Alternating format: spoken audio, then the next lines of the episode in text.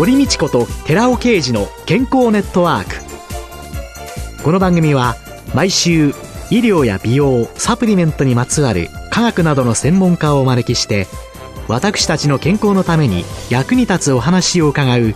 健康生活応援番組です。包摂体サプリメントと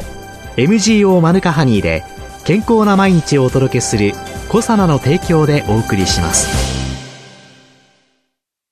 ここでコサナから番組パーソナリティで神戸大学医学部客員教授寺尾啓治社長の新刊本当は健康寿命が短い日本人の体質発売のお知らせです。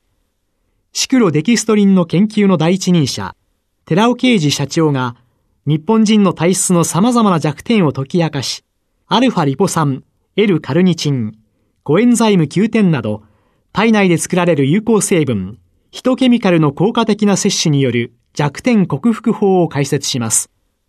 寺尾啓治小佐奈社長の新刊、本当は健康寿命が短い日本人の体質発売のお知らせでした。こんにちは、堀道子です。今月は管理栄養士で日本高加齢医学会指導士の森ゆか子さんをゲストに迎えて、疲れない食事、老けない食事をテーマにお送りしています。疲れない食材っていうので、豚肉、うなぎにニンニク、玉ねぎ、そんなお話を伺ったんですけれども、夏バテに効果的な食材や食べ方というのはどういう？一日3食ですね、食べること。で、主食、主菜、副菜の組み合わせで栄養バランスを整えた食事をすること、体温を一定に保つようにすることが夏バテ対策になると考えています。冷房の中でアイスクリーム、そうめん、ジュースなど冷えたものを食べると体の中も冷えてしまいます。こうなると胃腸の機能が低下して消化吸収が悪くなり体力も消耗します。食欲も減退してエネルギーを十分に取り込めないといった悪循環に陥ります。一日の始まりの朝食を食べて体温を上げる冷たいものを食べる前に温かいものを食べて胃腸が冷えるのを軽減する唐辛子、生姜、カレー粉などを利用して体を温める水分補給に生野菜を利用するなどがおすすめです。生野菜を食べることで胃腸を冷やさず水分が補給できます。ああ、そっか。そうめんなんかもうダメっていうよりは、そうめんに、生姜をたっぷり、あ、そうですね。薬味に使えば、はい、生姜で、温めることができるという、はい、そんな風に工夫、はい。ね、いろんなものでも、唐辛子、はい、入れたりとか、ね、たくさん入れてっていうので、はい、そういうような体を温める食材というのを、まあ、中に入れていくという、そんなことなんですかね。はい、で、そういういろんなものを、もうバランスよくっていうのはとってもよくわかってるんだけれども、はい、やっぱりちょっと食欲もないし、食べられないなっていうような時、サプリメントを利用するっていう時に、はい、サプリメントの利用のいい点と、ちょっと注意しなきゃいけない点っていうのなんかありますか？そうですね。やはりサプリメントは過剰症が心配かなと思いますね。はいはいはい、栄養素の中には、1日の上限量が求められているものがありますので、例えばビタミン A の過剰症は頭痛、筋肉痛など疲労感を伴う症状が現れるとされていますので、で、またビタミン C なんかは毎食サプリで取るのもとてもいいかなと思います。水溶性のために体の中に留めておくことができませんので、毎食お野菜やフルーツが召し上がれない方なんかはビタミン C をサプリで取るのもよろしいかなと思います。いずれにしてもやはりちょっと専門家に相談してはい、そうですね。ね一日ででちゃんと取れてればいいわけですものね。はい、だから、やっぱりちょっと補うという、そんな感じなんでしょうかね。はい、そうですね。丼物でお昼を済ます人っていうのも結構多いと思うんですけれども。はい。特に夜疲れている時に食べる丼物は消化が良くて栄養が取れるものが一番良いと思いますので、中華丼とか天津丼、親子丼なんかがいいかなと思いますね。中華丼だとね、お肉もお野菜も結構入ってますよね。はい、そうですね。上に乗ってる具材がいろんなもの。はい。じゃあ一点ものや、やめといた方がいいってなかなかおっしゃりにくいですか？まあ牛丼とかですね、お肉ばっかりこう入ってるのは、バランス的に偏りがあるので、お野菜を取りたい方にはちょっとおすすめできないかなと思います、ね、じゃあそこに小鉢とか野菜の煮物とか、はい、サラダとか、はい、なんかつけようねっていう。そういうことですね。ワンポイントつけましょうねっていう。はい、よくですね、お昼のランチかなんかで、ランチプレートかなんかでね、飾りのようにパセリとか、ああいうのって飾り、いいや、飾りじゃなくてぜひ私は食べていただきたいですね。パセリなんかは疲労回復をはじめ体に良い効果をもたらす栄養素がたくさん含まれている頼もしい野菜なので、特にパセリは野菜の中でもビタミン A やビタミン C、鉄が豊富ですね、えー、ビタミン C は鉄の吸収を高める働きもありますので、鉄もビタミン C も豊富なパセリは疲労を起こしやすい貧血の予防にもなります。また、ビタミン A やビタミン C は抗酸化ビタミンとも呼ばれ、疲労の原因を作る活性酸素から体を守ってくれます。でもあんまり美味しくないですよね。まあそうですね。ただお薬だと思って。そっかそっか。うん、これが、ビタミンいっぱい、鉄分いっぱい、抗酸化作用もある。これは薬と思って。はい。薬を飲むこと考えたり、健康のためだったら、はい、やっぱり一口ぐらい。はい。食べていただきたいですね。食べた方がいいということなんですね。あと、森さんが書かれたご本の中で、あの、仕事の合間につまむなら、スルメとかっていうのを見たんですけれども。そうですね。香りとか匂いがちょっと失敗ではありますが、スルメをおすすめするのは、まずカロリーが少ないこと。よく噛んで食べて、顎を動かすことで、リラックス効果が期待できるからです。噛むという行為は、イライラした気持ちを安定させる神経伝達物質のセロトニンの分泌が高まるとされ、リラックス効果をもたらします。他にも噛むことで脳の血流が良くなり、脳機能が活性化、そうなるとストレスが軽減され、緊張を和らげる効果をもたらします。噛むっていうのは、この辺の筋肉も鍛えてくれるわけですから、はい、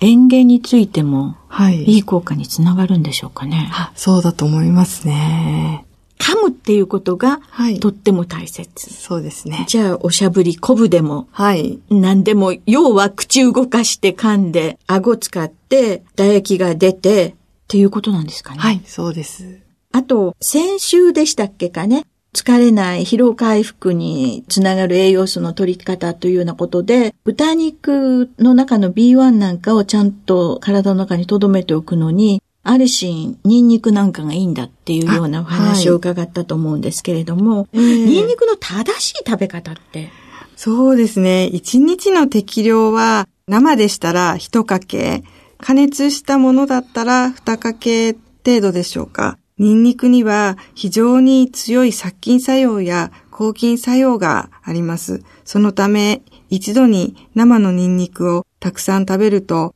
体に有効な働きをする腸内細菌まで殺してしまう可能性がありますので、食べ過ぎは禁物です。また、腸の機能低下は体へ必要な栄養素の吸収が低下し疲れやすくなりますので、上手に利用して疲労回復、スタミナアップに努めていただきたいです。ニンニクは生だったら一かけ。はい。加熱したものだったら二かけ程度。はい。私あの、ニンニクチップがすごく好きで。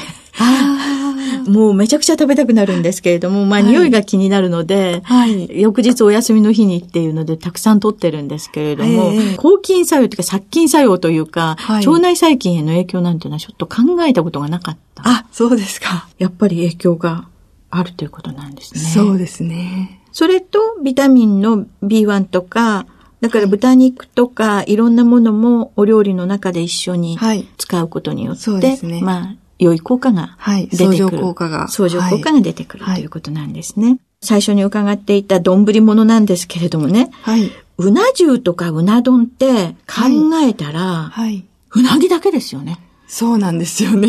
はい、だから牛丼の時に、はい、いやいやお肉だけはっておっしゃって小鉢とか、はい、野菜取りましょうねっていう話してたんですけど。そうですね。外で召し上がる時はもうその後に野菜ジュースを飲んでいただくとか、ご家庭でうなぎ召し上がるときはですね、緑黄色野菜を付け合わせで食べていただくと栄養のバランスが取れますね。うなぎにはビタミン C やビタミン K や食物繊維がほとんど含まれていませんので、緑黄色野菜を取りますとそれらの栄養素が補えます。うな重食べた後は、ちょっと野菜ジュース飲んでみましょうってことで、応急処置をというので、はい、家にいる時には、緑黄色野菜っていうと、じゃあうなぎのかば焼きに付け合わせる緑黄色野菜だと、どんなサラダなんかがいいんですか？あとは煮物でもいいですけど。ブロッコリーとか小松菜とかを茹でていただいてもいいですし、ええ、あとまあおひたしですかね。ほうれん草とか小松菜を利用して作られてもいいですし、は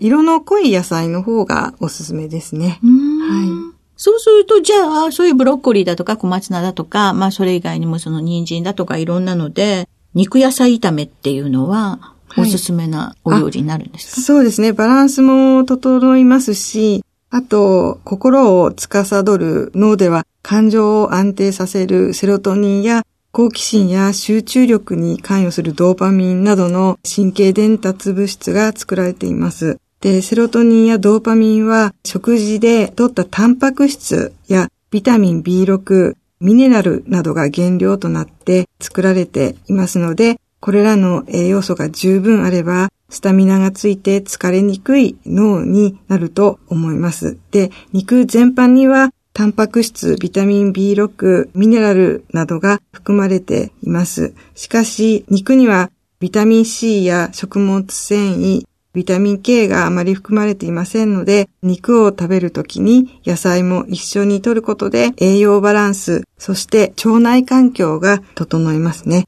腸と脳はつながっていますので、肉野菜炒めは脳を元気にするメニューとして最適だと考えます。また、調理するときのポイントとして、野菜は火を通しすぎず、固めに仕上げます。噛む行為は消化酵素の分泌を高める脳の筋肉を動かすことで脳の神経が刺激され脳の活性化につながります。さっと火を通した肉野菜炒めを食べて心と体にスタミナをつけていただきたいです。最近考えたらハンバーグだとか焼きそばだとかカレーだとか顎使わないで、なんか飲み物？とか、ですね、口の中でクシュッと、えー、ね、砕けてしまうような。だから野菜炒めなんかもじゃあちょっと大きめでシャッキリ感を残して。はい。よく噛んで食べるのがいいですね。よく噛んで食べる。で、肉野菜炒めの中で腸にいいというのをさっきおっしゃったんですけど、はい。腸に対してはどういうものが良い効果を？食物繊維が野菜から取れるために腸内環境が整うっていうことで、じゃあ食物繊維というのもたくさん取るということですね。はい、で、夏っていうのはそういう栄養素の問題と、今、熱中症、脱水症というので、はい、水分補給っていうことになると、ついついスポーツ飲料なんかが浮かんでくるんですけれども、はい、無脂肪の牛乳がいいとかって5本でおすすめになってますよね。そうですね。汗をかくと水分はもちろんカリウム、ナトリウム、カルシウムなどのミネラルも外に出てしまいます。そのため、体内のミネラルバランスが乱れがちになります。また、体内で汗を作ることでエネルギーも使われます。そこで水分もミネラルもエネルギーも一度に補給できる無脂肪の牛乳がおすすめです。1日 500ml 程度までなら飲んで良いと思います。普通牛乳 200ml と同じ程度のカロリーになります。無脂肪だと、かなりカロリーが低い。はい、半分以下になるそうですね。スポーツ飲料みたいなのね、味がお嫌いな人も結構いらっしゃいますのでね、はい、いろんなものの選択の中から選べた方がいいですよね。ねはい、脱水症予防、夏の水分補給には無脂肪の牛乳がおすすめということでしょうか。今週のゲストは管理栄養士で日本高カレー医学会指導士の森ゆか子さんでした。来週もよろしくお願いします。お願いいたします。続いて、寺尾刑事の研究者コラムのコーナーです。お話は、小佐奈社長で神戸大学医学部客員教授の寺尾啓二さんです。こんにちは、寺尾啓二です。先週はマヌカハニーによる抗酸化、抗炎症の論文のお話をしましたが、今週はその論文の中の主要な検討結果と考察を紹介します。この検討では、人、皮膚繊維が細胞を培養したものを比較検討群としています。そして酸化ストレスを与えずにマヌカハニーのみを添加した群。酸化ストレスを与えるために2位にアゾビス、2アミジノプロパン、ジヒドロクロリド、以下 AAPH と言います。を添加した群。そしてマヌカハニーを添加した上で AAPH を添加した群の計4群での比較評価です。まず、性細胞、アポトーシス、死細胞の状態を見たところ、AAPH 処理でアポトーシス、死細胞が優位に増加したものの、その増加をマヌカハニーは優位に減少してくれます。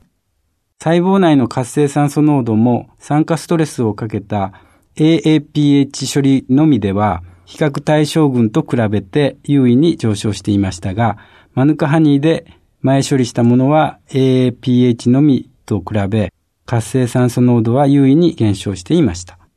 細胞内の抗酸化状態を示すバイオマーカーである SOD 活性とカタラーゼ活性も調べています。なお、SOD は活性酸素のスーパーオキシトアニオンを過酸化水素に変換する酵素であって、カタラーゼは過酸化水素を酸素と水に変換する酵素です。マヌカハニー処理すると SOD は非常に高い活性を示しました。酸化ストレスをかけた AAPH 処理群は比較対象群と比較すると SOD とカタラーゼともに活性は減少しましたが、マヌカハニーを添加した AAPH 処理群では両酵素ともに活性は優位に上昇しました。ミトコンドリアでの酸素消費速度を調べることでミトコンドリアの機能を評価できます。酸化ストレスを与えるために AAPH 処理した群では、比較対象群に比べ優位に酸素消費量が低下していますが、マヌカハニーを添加することによって APH 処理した群に比べ酸素消費速度は優位に上昇しています。このようにマヌカハニーには細胞を壊す活性酸素を除去してミトコンドリア機能を保護する作用があること。そして活性酸素が原因の炎症も抑えてくれることが分かりました。マヌカハニーに特有に含まれるシリング酸メチルの効果だと考えられます。お話は小佐野社長の寺尾啓二さんでした。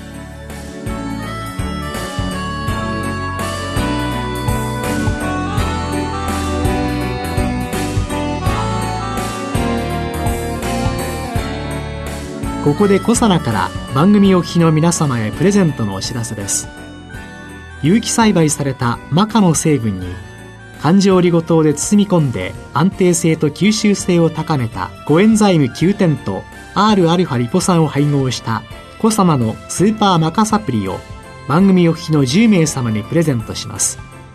プレゼントをご希望の方は番組サイトの応募フォームからお申し込みください。コサナのスーパーマカサプリプレゼントのお知らせでした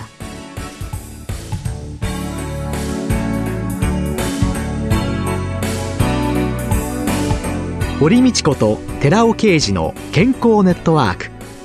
この番組は包摂体サプリメントと MGO マヌカハニーで健康な毎日をお届けする「コサナの提供」でお送りしました。